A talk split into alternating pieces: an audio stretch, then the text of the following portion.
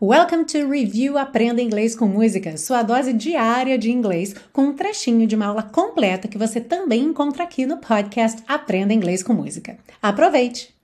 Temos aí no início da música Moon River wider than a mile, Rio da Lua, mais largo do que uma milha.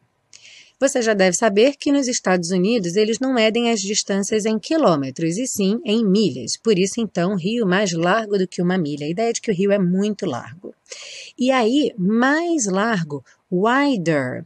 Lembra que com adjetivos curtos a gente faz o comparativo colocando ER no final do adjetivo.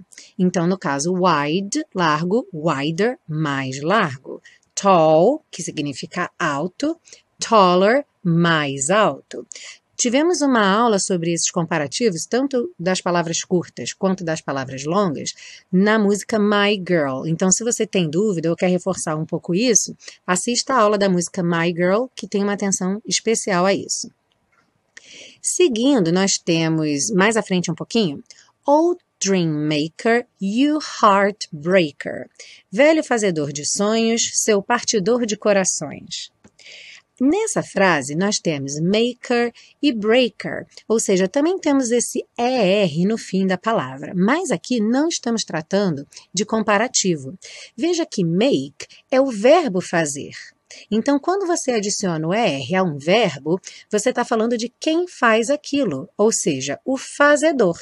Break é quebrar, então breaker é o quebrador ou o partidor, já que break também pode ser partir.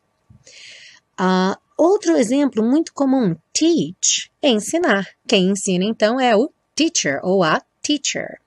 Drive, dirigir. Quem dirige é driver, motorista.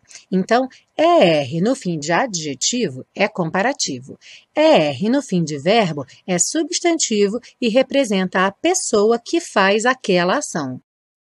Ah, e se você busca um curso de inglês passo a passo com a minha orientação, conheça o Intensivo de Inglês da Teacher Milena, meu curso de inglês que te oferece 30 dias de garantia incondicional.